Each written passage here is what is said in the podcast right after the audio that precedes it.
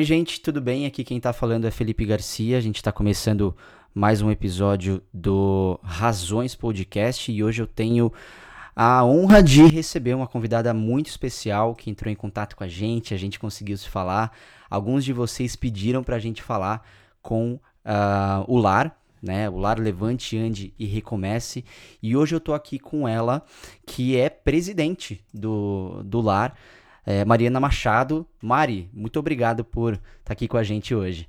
Oi, pessoal, eu que agradeço.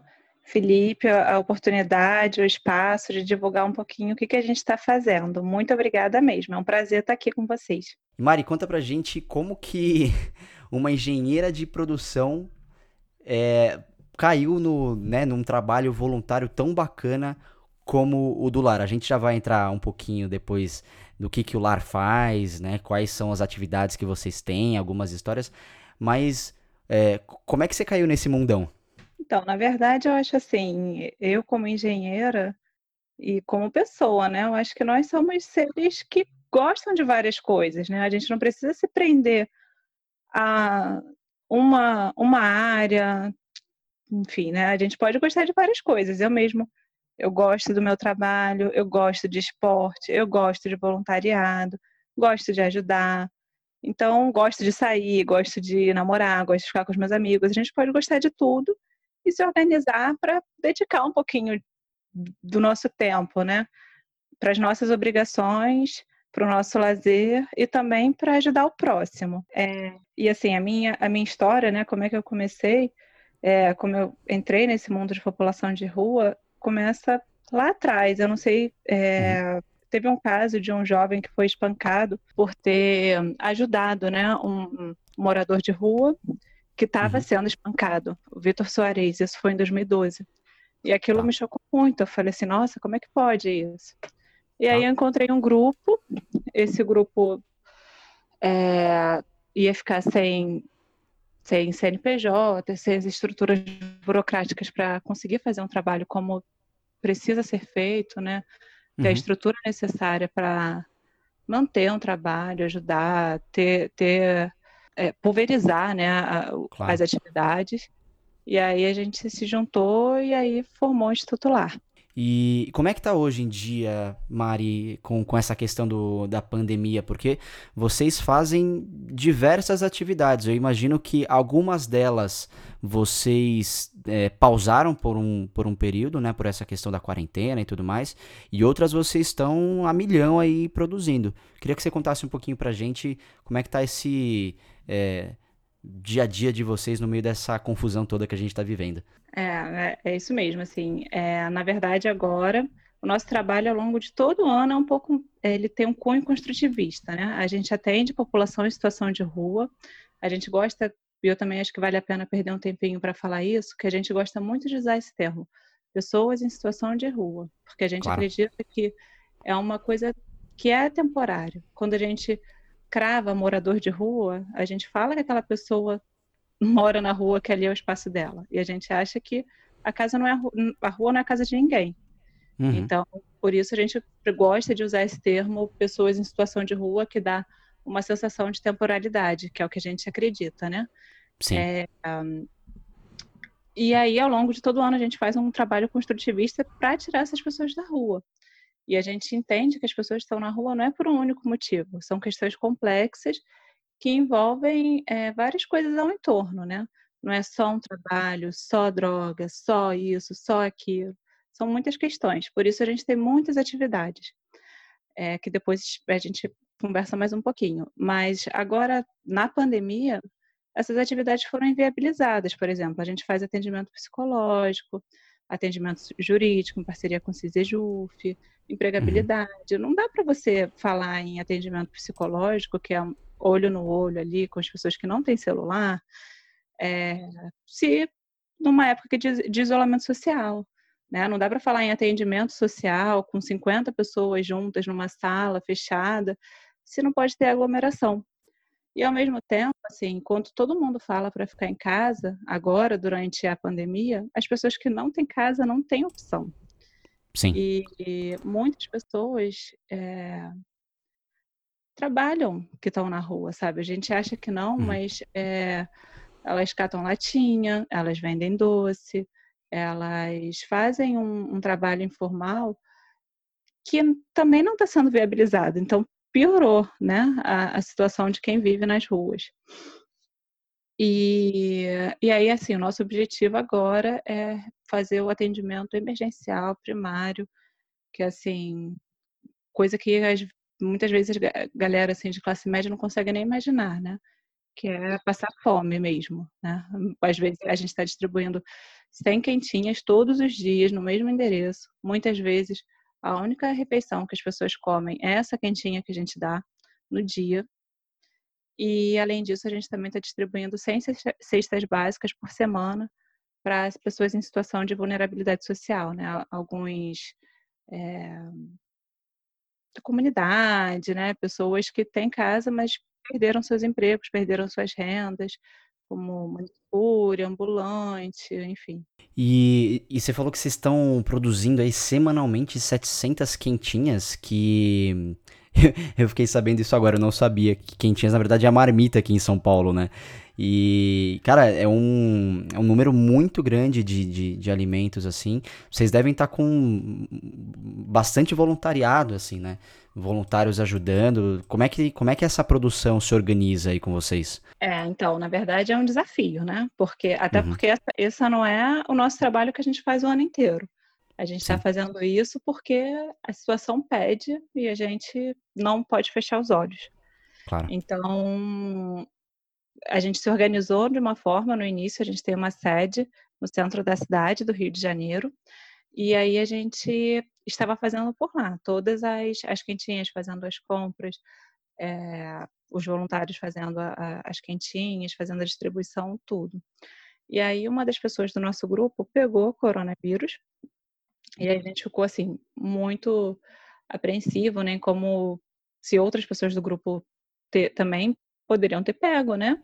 Claro. E estarem assintomáticos. Então a gente parou de fazer a produção interna. E aí a gente tem uma, uma outra ativista social chamada Vânia Rosa. Ela é muito respeitada aqui no Rio de Janeiro, uma pessoa muito bacana. E a gente contratou, está contratando os serviços dela, a gente está comprando as quentinhas já prontas e a gente fazendo a distribuição. Sempre no mesmo ponto, ali na, na, numa, na Rua dos Inválidos, no centro do Rio que as pessoas assim já sabem que lá naquele, naquele horário, sete horas da noite, elas vão poder comer. Então. Sim, sim.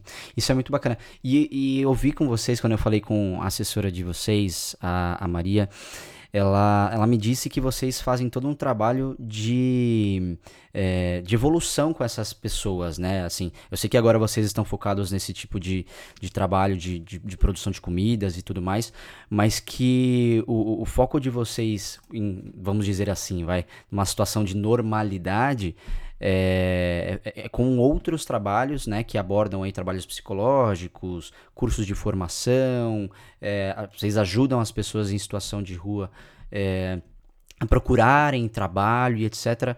E como é que são essas outras atividades? Existe um acompanhamento? Como é que isso se dá na prática? É, isso aí, você falou tudo. Na verdade, a vocação do Instituto Lar é ser construtivista, não ser assistencialista. A gente valoriza muito o trabalho assistencialista que muitos projetos fazem, é lindo, é incrível, mas assim, a nossa vocação não é essa, é o construtivismo, porque o que a gente quer é que é devolver a autonomia das pessoas, né? Fazer com que elas resgatem as rédeas da, da própria vida delas e caminhem por si só. E isso é muito possível, assim. Então, no lar a gente tem atividade de segunda a sábado, e aí de tudo. A gente tem grupo terapêutico de álcool e drogas, é, feito por uma psicóloga especializada, Bruna Caravina, maravilhosa, voluntária também, todo mundo é voluntário. É, tem empregabilidade, tem atendimento psicológico individual, é, tem atendimento jurídico feito em parceria com o CISIJUF, um, rodas de conversa, muitas atividades assim mesmo. E também tem um dia que a gente fala que é o nosso dia da isca, né? Que é o dia do atendimento social. A gente tem, a gente oferece café da manhã, é, banho, corte de cabelo, barba. todo mundo assiste a um filme juntos, depois almoça juntos. E aí, nesse dia, a gente fala um pouquinho das outras atividades que o Instituto promove, né? Então, às vezes, a pessoa vai lá só para tomar um banho. Mas aí ela fica sabendo que na semana seguinte vai ter uma arte terapia feita pelo alguém na rua. Então ela, poxa, bacana, vou lá. Ah, a pessoa vai lá almoçar. Mas aí ela fica sabendo que na semana seguinte vai ter atendimento jurídico. E ela tem uma questão para resolver. Então ela vai lá. E o que eu acho muito legal desse atendimento jurídico também, que muitas pessoas não sabem, é que assim, muitas pessoas que estão na rua, elas têm direito a um benefício. Elas têm alguma doença crônica, algum transtorno mental, elas já são idosas e elas não tinham que estar na rua. Elas têm direito a um benefício de um salário mínimo. E quando essa informação chega até elas e elas encontram um suporte para conseguir isso de volta, é muito bacana. Quando alguns, alguns assistidos também que deixam de ser assistidos, começam a trabalhar, começam a organizar sua vida já independente, voltam para o Instituto lá para ser voluntários, é muito bacana, assim, essa criação de vínculo, de afeto, de confiança, de gratidão, de retribuição. É isso. Demais. É isso. Que demais. E algo que eu sempre trago aqui também com, com as conversas que a gente tem é o seguinte: ontem a gente, anteontem na verdade, a gente soltou um, um, episódio aqui no, no podcast que falava sobre alguns números de solidariedade lá no Reino Unido durante a pandemia. Que assim, praticamente 50 milhões de, de ingleses se envolveram de alguma forma com o trabalho voluntário nesse período que a gente está agora. É, você tem uma sensação de que o trabalho voluntário, é, as pessoas ajudando umas às outras de qualquer forma possível, tem aumentado nesse período ou não? Hum, sem dúvida. É, não digo nem trabalho voluntário exclusivamente, mas assim, pessoas dispostas a ajudar. Porque assim, o trabalho que a gente está fazendo hoje é, é, muito mais caro do que o trabalho que a gente faz ao longo do ano inteiro, né? Porque a gente está uhum. distribuindo 700 marmitas, né, como vocês falam, por dia, e, quer dizer, por semana, e, 700, e 100 cestas básicas por semana. E a nossa cesta, assim, é bem caprichadinha, sabe? Então, não, não é barato. E, assim, quando a gente começou a pedir ajuda nas redes sociais, a galera começou a se mobilizar, começou a ajudar, e a gente conseguiu ver a rede de solidariedade que começou a se formar, assim, é de isso, assim, apesar de toda a tristeza da pandemia, de. Cara, a gente vê, assim, coisas, sei lá, horríveis, né? Muito tristes mesmo. Essa, essa mobilização da sociedade civil está sendo muito bonita, está sendo muito linda, assim, de, de tocar o coração mesmo, de deixar alegre, de dar, renovar as esperanças. Sem dúvida. É, essa, essa é a sensação que, que eu tenho aqui também, porque a gente, é, particularmente, né, contando um pouco mais do, do pessoal aqui, eu, eu também no meio dessa, dessa pandemia, né, a gente, é, primeiro que assim, vale a pena a gente falar que a gente é super privilegiado, a gente tá numa situação em que por mais que a gente fale, ah, tô com um problema assim, assim, assado, assim, na verdade a gente tá dentro de casa, tenho que comer todos os dias, então eu aqui estou numa situação super privilegiada. Mas mesmo assim, no, no início da pandemia ali, é, putz, a gente nunca enfrentou isso, né, antes. Então a gente não sabe muito bem como lidar. Então você começa a, a, ler o jornal, a ligar a TV, a ouvir o rádio e tal, e aquilo não ajuda, não ajuda mesmo, assim. Claro que não dá pra gente ficar 100% alheio ao planeta, mas quando a gente direciona o olhar é, para coisas do bem que estão acontecendo, eu acho que isso ajuda o nosso é, próprio, sabe, mecanismo interno de alguma forma a, a, ter mais motivação no dia a dia. E é isso que eu tenho visto, assim, eu tenho, a gente do Razões também tem, tem chegado muita coisa orgânica pra gente todos os dias em termos de, é, de, de, boas notícias, de boas ações no Brasil inteiro e no mundo afora. E, e eu concordo, assim, eu acho que dá uma, um acalento, assim, um abração no, no coração. Isso é muito legal de se ver. É, uma coisa importante da gente, se, da gente falar, a gente não pode deixar isso de jeito nenhum, é que vocês, como você falou, todo esse trabalho que vocês fazem, principalmente nesse período agora, é, um trabalho custoso, né? Ele custa dinheiro, porque você precisa ir atrás da comida, você precisa é, ali fazer todo um, um fluxo ali para o negócio funcionar.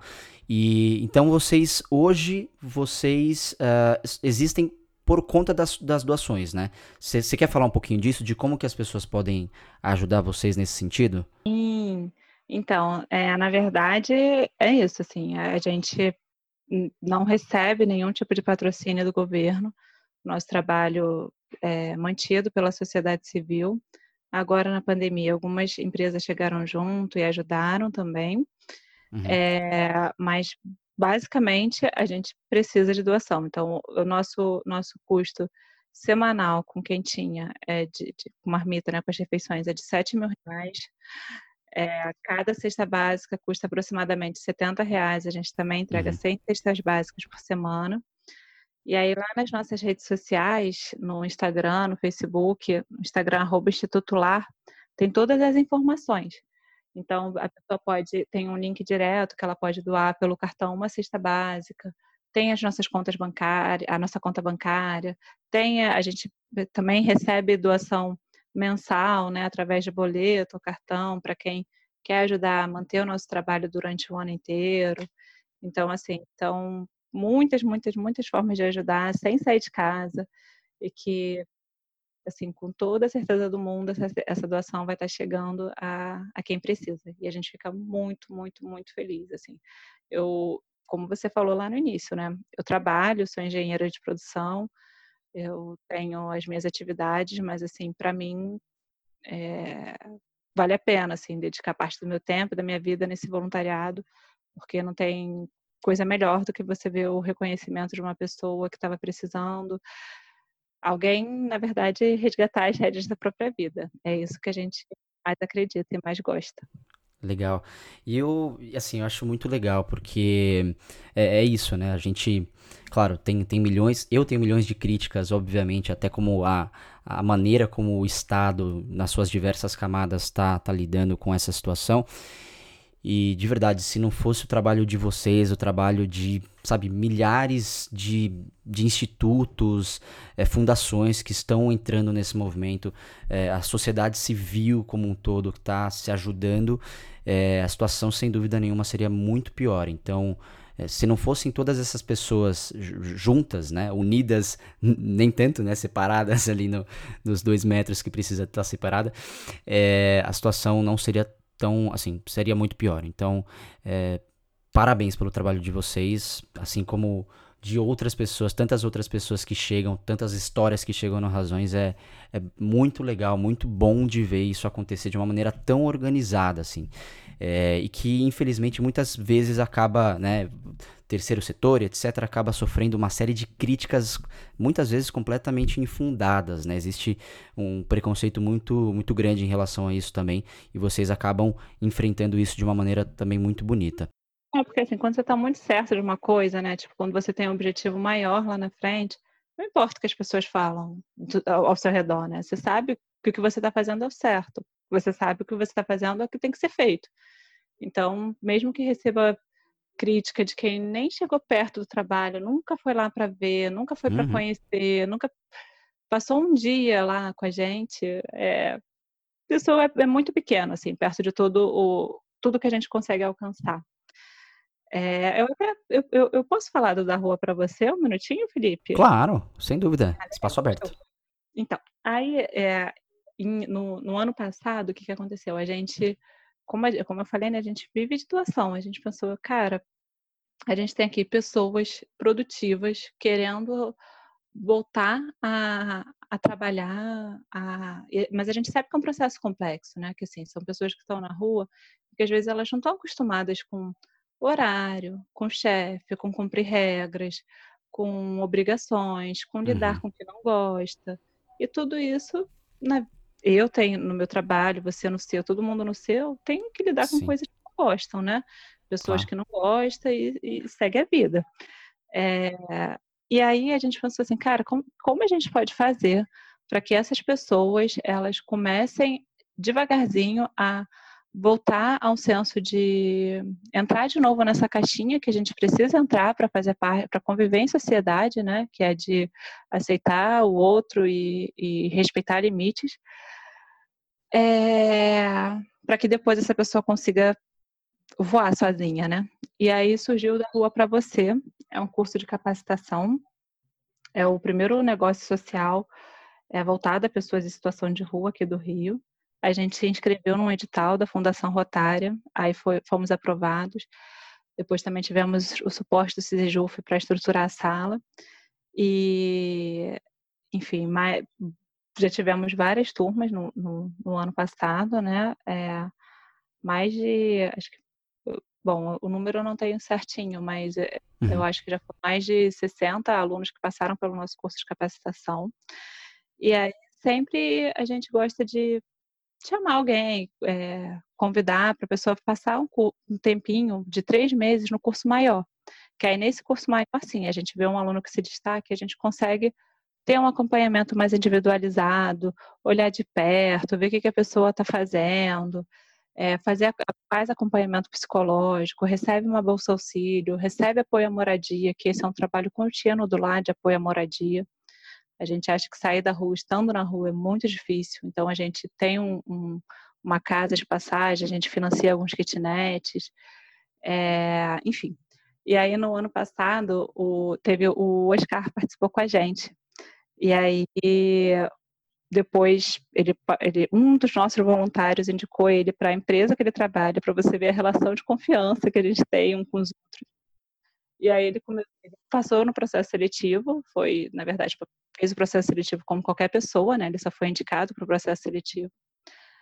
Hoje ele trabalha aí numa multinacional, assim, tem um, um bom emprego, plano de saúde, vale transporte, ticket de refeição. Ele trabalha embarcado, ele volta pro, pro quando ele volta, a primeira coisa que ele faz é procurar pela gente para ajudar. E aí ele trabalha, trabalha voluntariamente né, no Instituto Lar, faz trabalho voluntário no Banho da Alegria também, que é um projeto parceiro nosso incrível.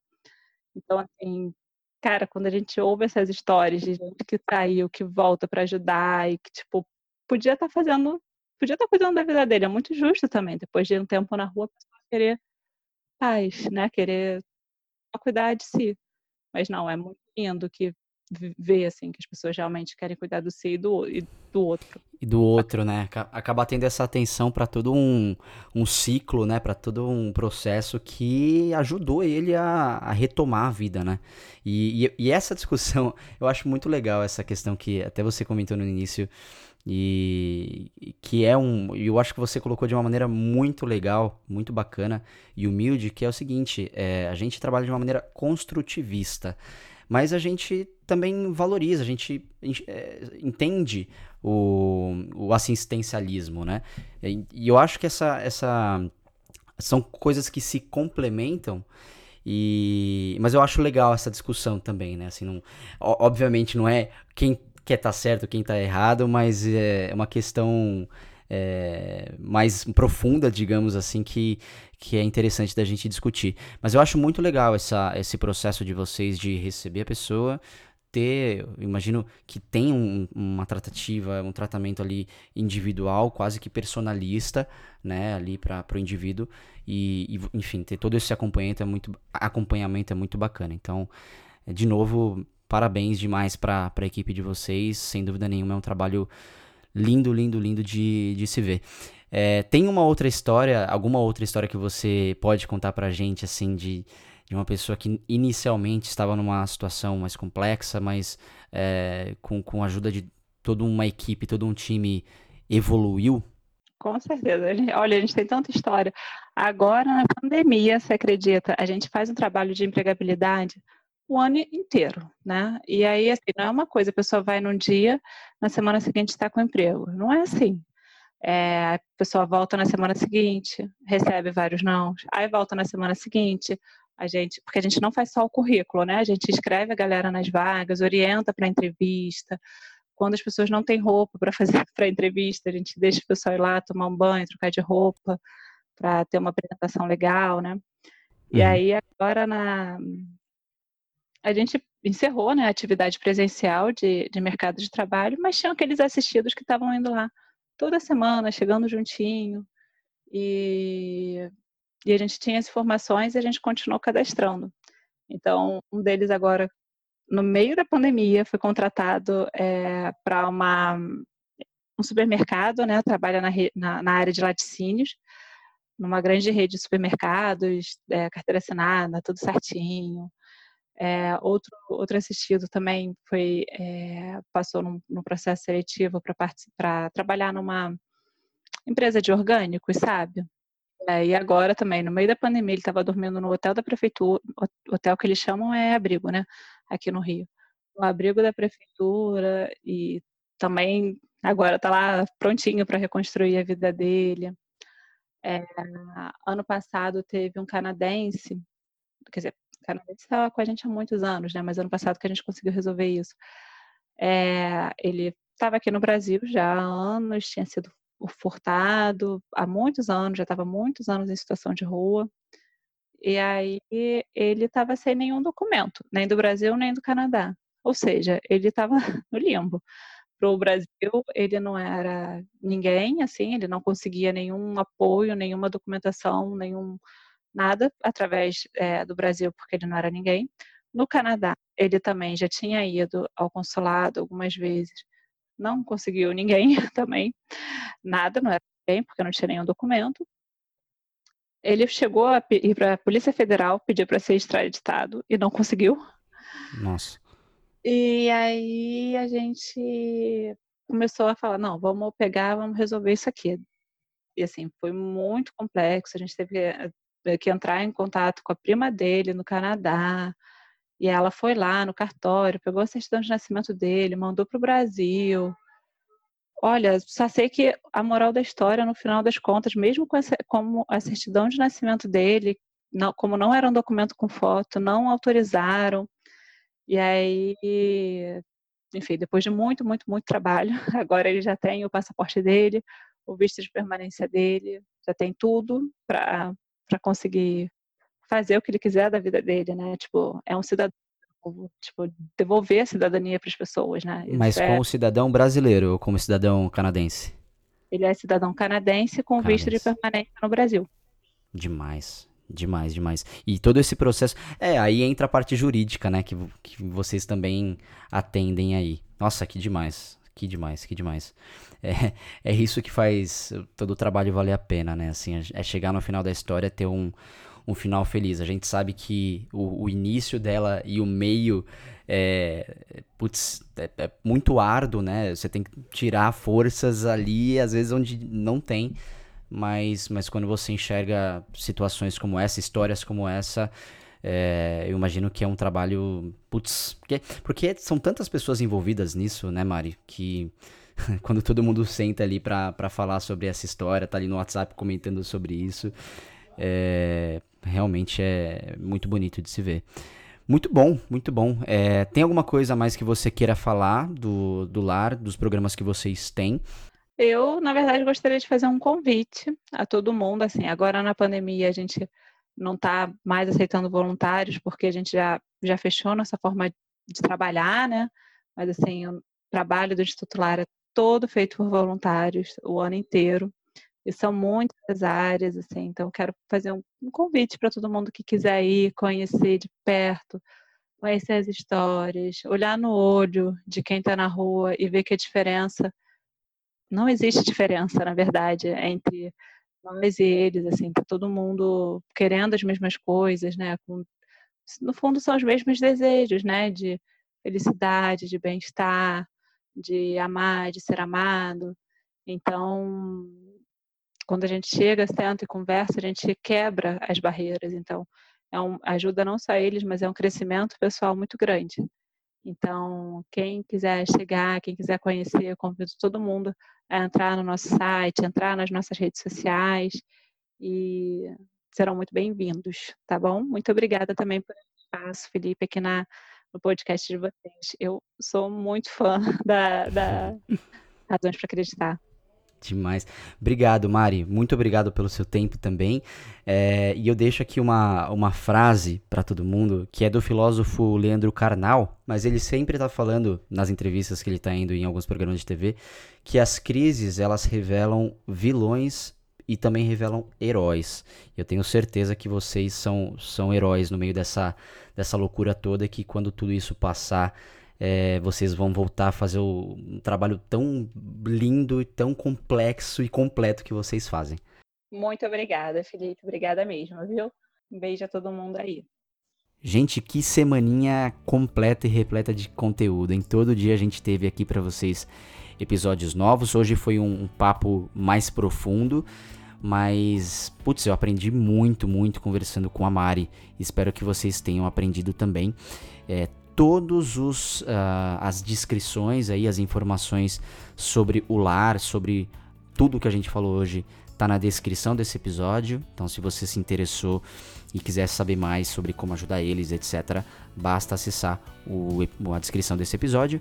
É, gostaria de fazer uma errata aqui, pedir desculpas, porque eu falei ali na hora que eu falo sobre os números do Reino Unido, eu disse que 50 milhões de ingleses é, estão ajudando aí nessa pandemia. Mas na verdade o Reino Unido, não, obviamente, não é só a Inglaterra. Tem Inglaterra, Escócia, País de Gales, Irlanda do Norte.